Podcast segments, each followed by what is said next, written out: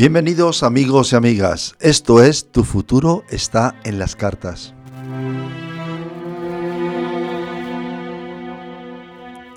Les habla su amigo José Luis Sanz y aquí estamos una vez más para hablar de la adivinación.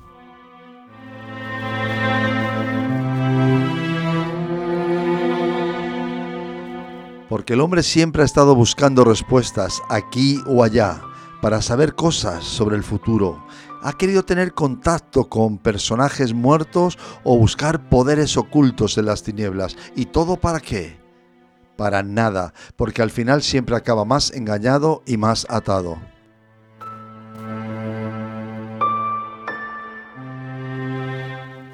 Amigos, arrancamos. Hoy vamos a tener una sesión de adivinación. Está en la Biblia, porque vamos a descubrir la verdad sobre la adivinación. Si usted consulta y va a alguna reunión, que sepa que está entrando en círculos de mentira, de poderes oscuros.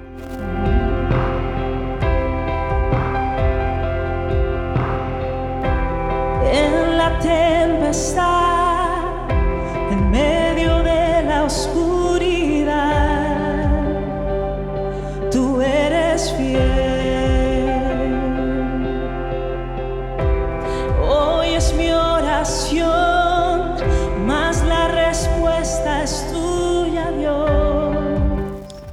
Acuden ustedes a buscar consuelo, fuerza, paz en lugares donde no las hay. Cuando tenga problemas y sienta que la oscuridad le rodea, simplemente tiene que elevar una oración al Dios que le ha creado.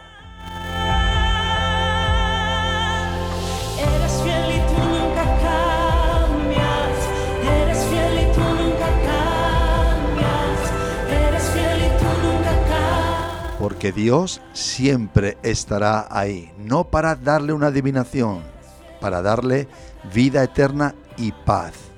Porque ustedes que practican cosas ocultas saben que no tienen paz.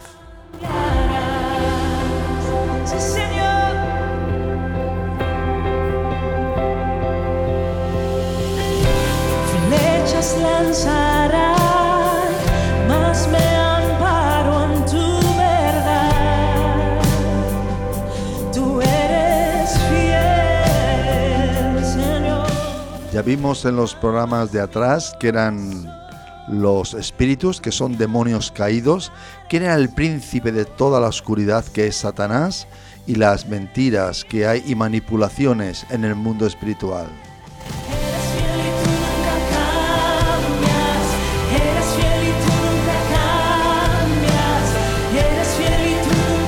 Por eso hoy vamos a entrar hoy en una sesión de espiritismo, porque en la Biblia hay una, para que descubramos la verdad de todas las cosas.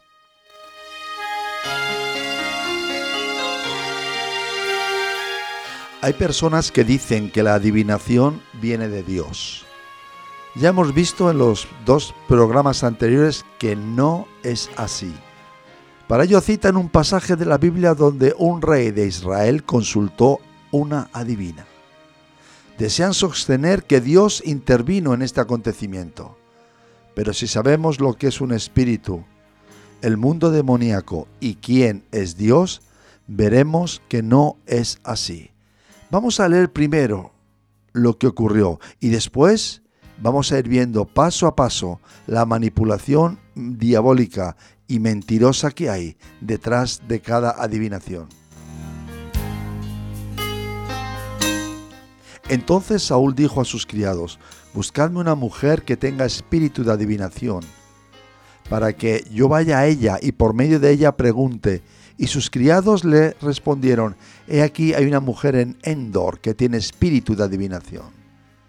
Y se disfrazó Saúl y se puso otros vestidos, y se fue con dos hombres y vinieron a aquella mujer de noche. Y él dijo, Yo te ruego que me adivines por el espíritu de adivinación y me hagas subir a quien yo te dijere. Y la mujer le dijo, He aquí tú sabes lo que Saúl ha hecho, cómo ha cortado de la tierra a los encantadores, evocadores y adivinos. ¿Por qué pues pones tropiezo en mi vida para hacerme morir? Entonces Saúl le juró por Jehová diciendo, Vive Dios que ningún mal te vendrá por esto.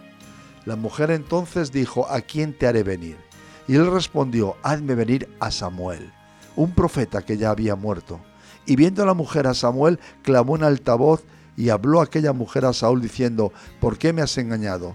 Pues tú eres Saúl. Y el rey le dijo, no temas. ¿Qué has visto? Y la mujer respondió a Saúl, he visto dioses que suben de la tierra. Él le dijo, ¿cuál es su forma? Y ella respondió, un hombre anciano viene cubierto de un manto. Saúl entonces entendió que era Samuel y humillando el rostro a tierra hizo gran reverencia. Y Samuel dijo a Saúl, ¿por qué me has inquietado haciéndome venir? Y Samuel respondió, estoy y Saúl respondió, estoy muy angustiado, pues los filisteos pelean contra mí y Dios se ha apartado de mí y no me responde más ni por medio de profetas, ni por sueños. Por esto te he llamado, para que me declares lo que tengo que hacer. Entonces Samuel dijo, ¿y para qué me preguntas a mí? Si Dios se ha apartado de ti y es tu enemigo, Dios te ha hecho como dijo por medio de mí, pues Yahvé ha quitado el reino de tu mano y lo ha dado a tu compañero, David. Como tú no obedeciste a la voz de Dios, ni cumpliste el ardor de su ira, contra Malek. Por esto Dios te ha hecho esto hoy. Y Dios entregará a Israel también contigo en manos de los filisteos. Y mañana estaréis conmigo tú y tus hijos. Y Jehová entregará también al ejército de Israel en manos de los filisteos. Debemos, de, debemos saber que Dios es inmutable. Esto significa que no hay cambio en él. La carta de Santiago lo dice. Todo buena dádiva y todo don perfecto desciende de lo alto, del Padre de las Luces, en el cual no hay mudanza ni sombra de variación. Es algo establecido en la Biblia. Dios no muda ni varía nada. Dios prohibió a Israel todo, tiempo, todo tipo de espiritismo, ocultismo, evocación a muertos y adivinación. Y este mandamiento también es para los cristianos hoy. El mismo Pablo echó un demonio de adivinación de una medium. Está en Hechos de los Apóstoles, en la historia de la Iglesia. Tenemos que aceptar que nunca Dios ni su palabra se contradicen Padre, Hijo y Espíritu Santo nunca rompen su palabra o mandamientos.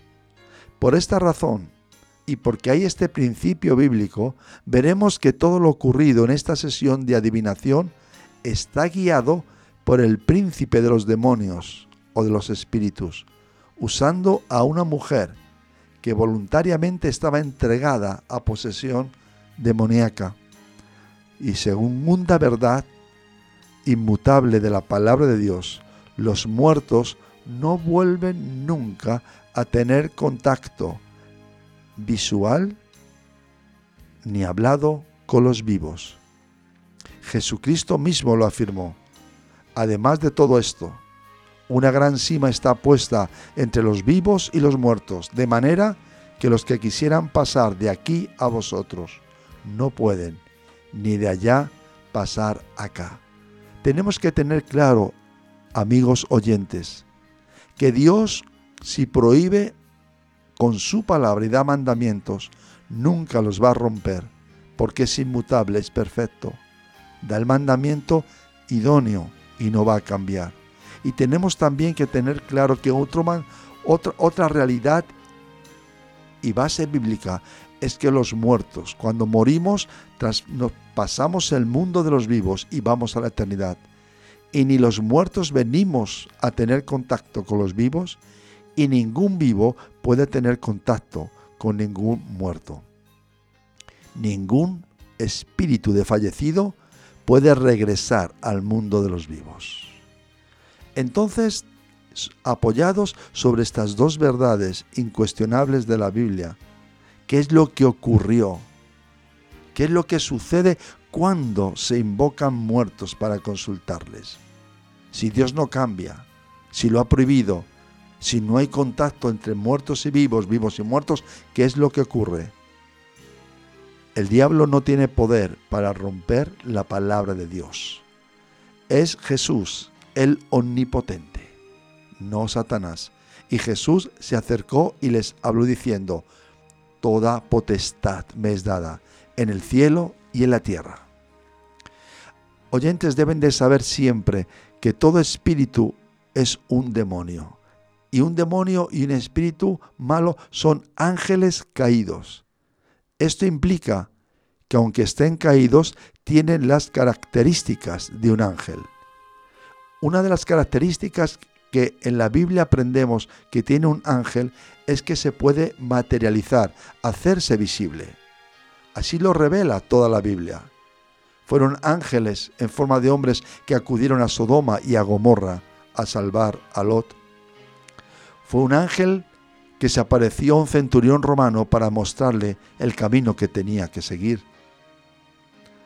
Pablo, denunciando los espíritus y los ángeles malos disfrazados, también los hace frente. ¿Por qué? Pueden también usar animales. La serpiente habló en Edén a través de Satanás.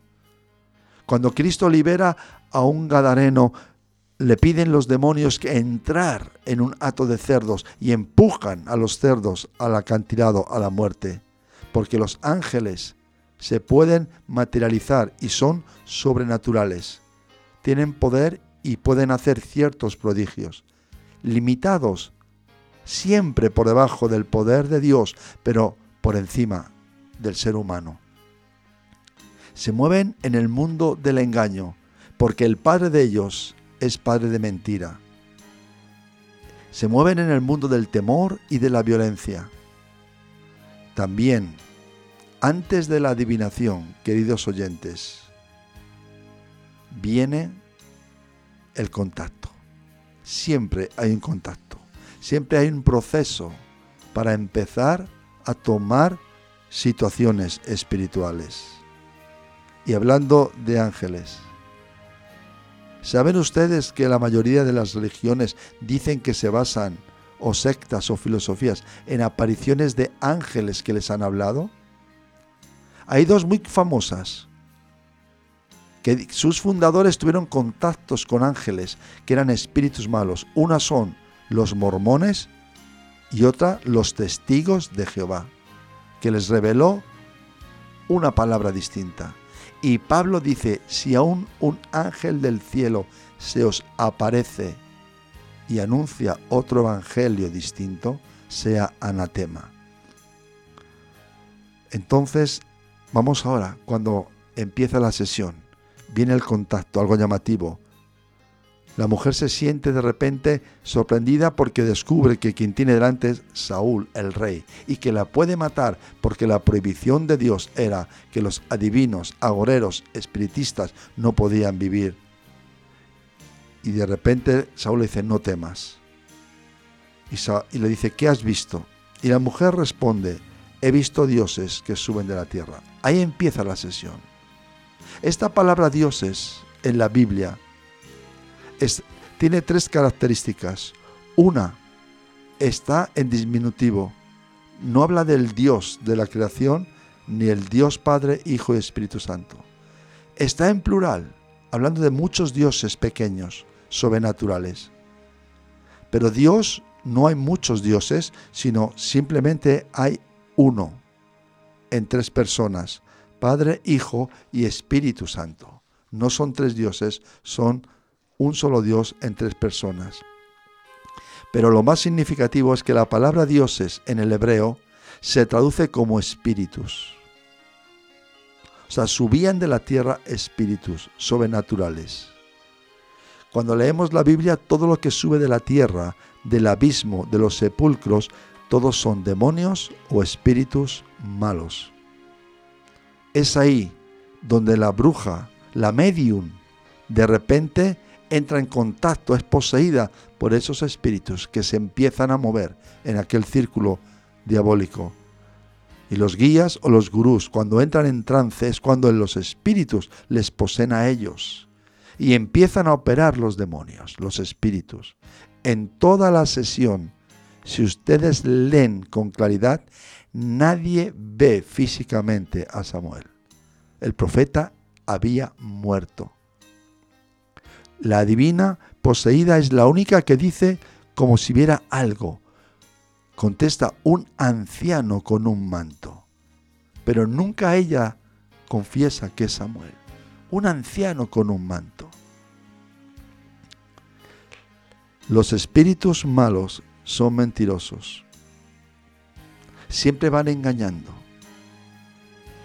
Si usted ha estado en sesiones y ha pedido contacto con muertos, un espíritu del diablo, un demonio caído, se va a hacer pasar por alguien que murió. ¿Por qué? Porque no puede un medio, un adivino traer muertos a caja hacia los vivos, porque Dios ha establecido que hay un límite. Lo, dice, lo dijo Jesucristo, los vivos no pueden entrar en el campo de los muertos. Los muertos no pueden regresar a la vida de los vivos.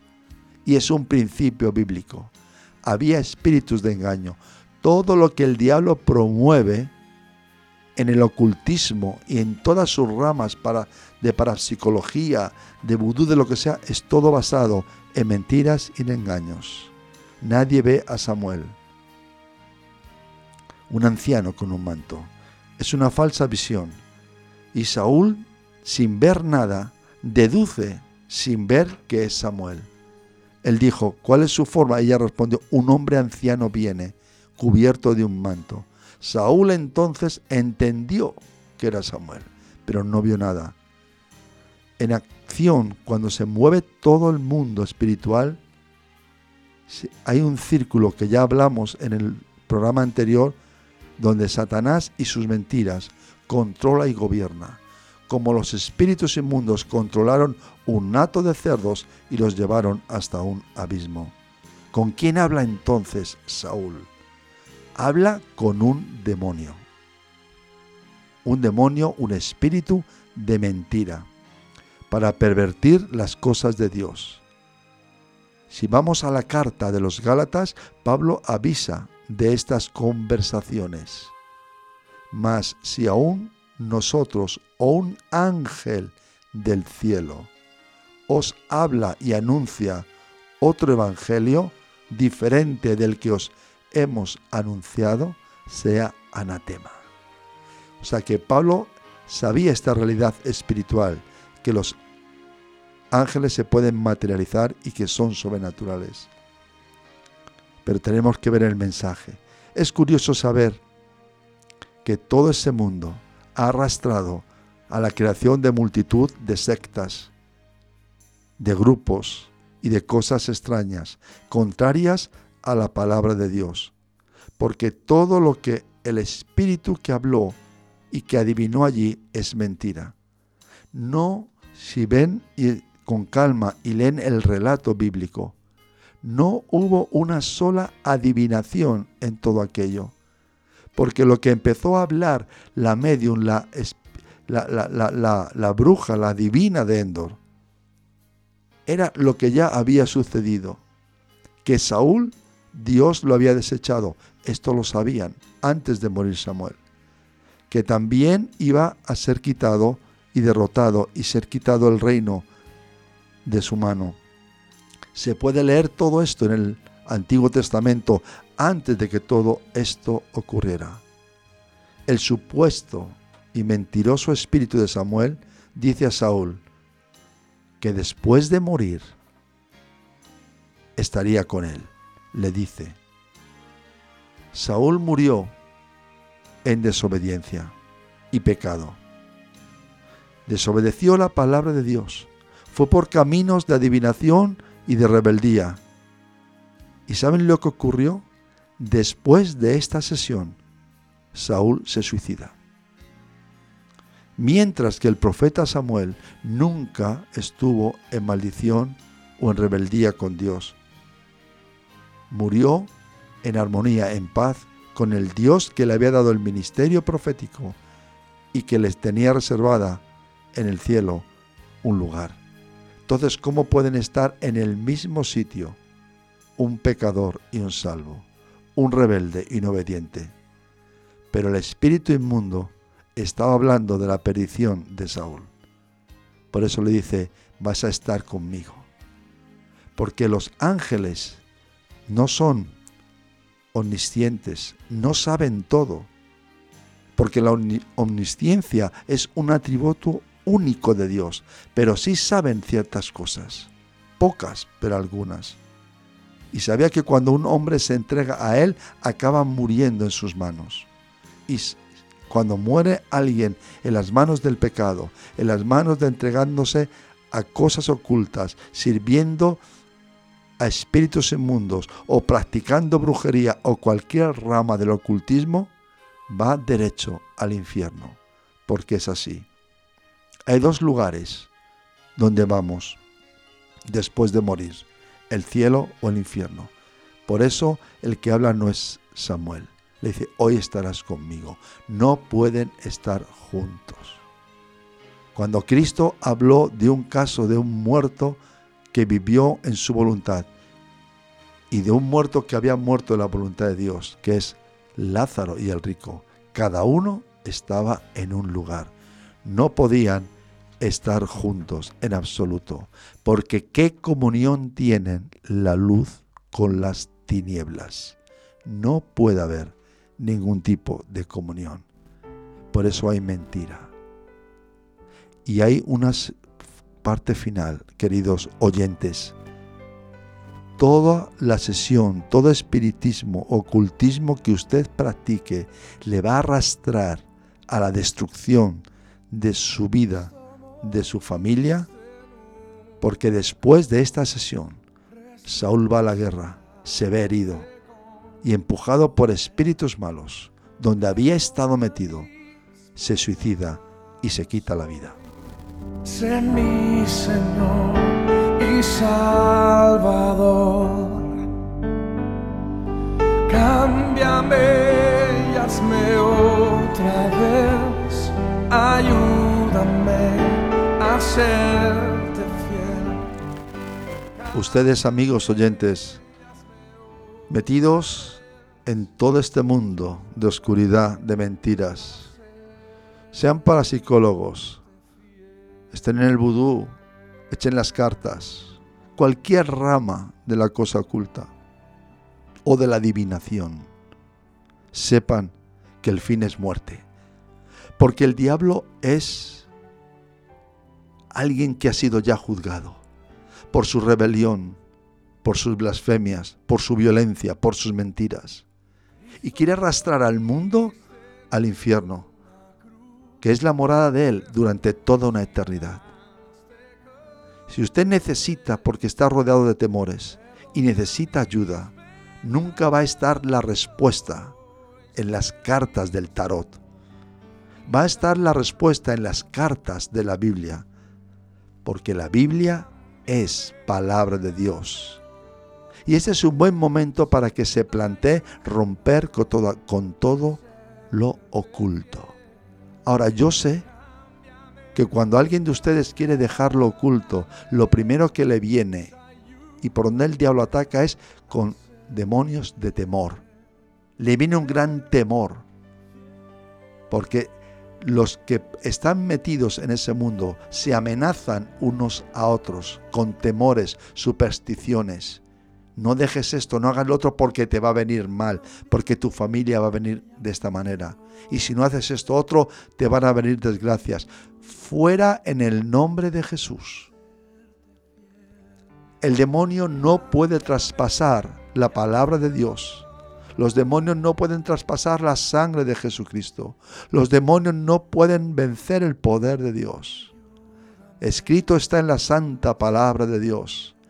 Las puertas del infierno nunca prevalecerán contra la iglesia. Nunca, nunca, nunca. ¿Qué es lo que tiene que hacer usted para salir de ese círculo? Entregarse a Jesucristo. Tiene que renunciar a todo lo que ha hecho en lo oculto. Tiene que renunciar a toda consulta de cartas. Tiene que renunciar a todo amuleto y a toda pulserita extraña, renunciar y decir, Jesús, Dios, perdóname, porque sé que esto es pecado. Libérame de estas ataduras y hazme una nueva criatura para que sea libre. Porque si Jesucristo os libertare, seréis verdaderamente libres.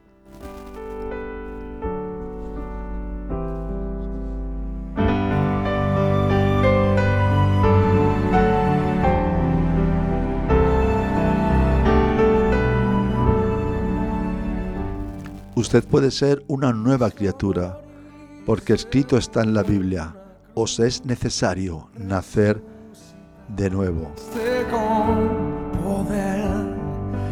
Perdona mis pecados hoy, sé mi Señor y Salvador. Esa es la oración. Pida perdón a Dios y reconozca a un solo Señor, Jesucristo, y un solo Salvador, Jesucristo, y un único Dios en tres personas, Padre, Hijo y Espíritu Santo. Y solo un Espíritu al cual invocar, al Espíritu Santo de Dios. fiel.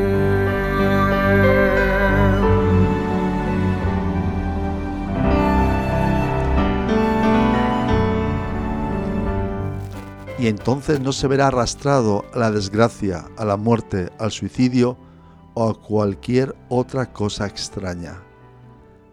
Será simplemente conducido al camino de la verdad, de la vida, porque el que cree en el Hijo de Dios y desecha las tinieblas, viene a vida eterna. Su futuro está en las cartas de la Biblia. El porvenir de su alma está en Dios a través de Jesucristo. Su respuesta es la luz. Dios es la luz del mundo. Ayúdame a serte fiel.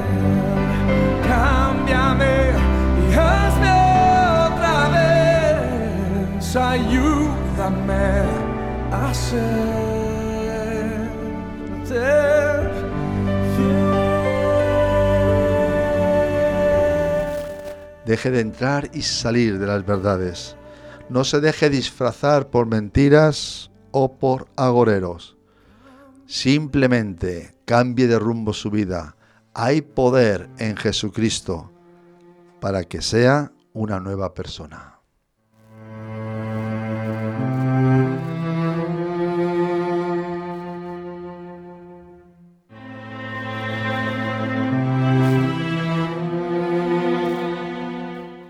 Usted decide, nadie lo puede hacer. Personalmente, tiene usted que decidirlo.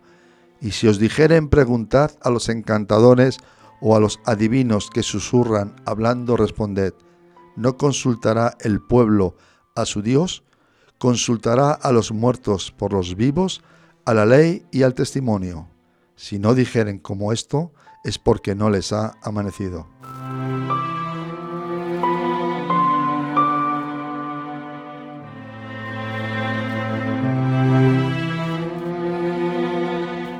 Cualquier duda que usted tenga para su forma de vida, se la va a dar siempre Dios.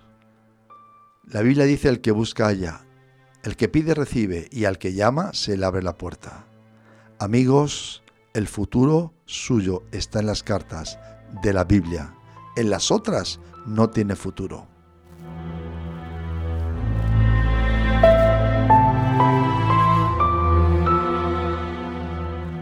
Les habló José Luis Sant. Hasta aquí hemos llegado con los programas sobre la adivinación. En el próximo entraremos en otro tema.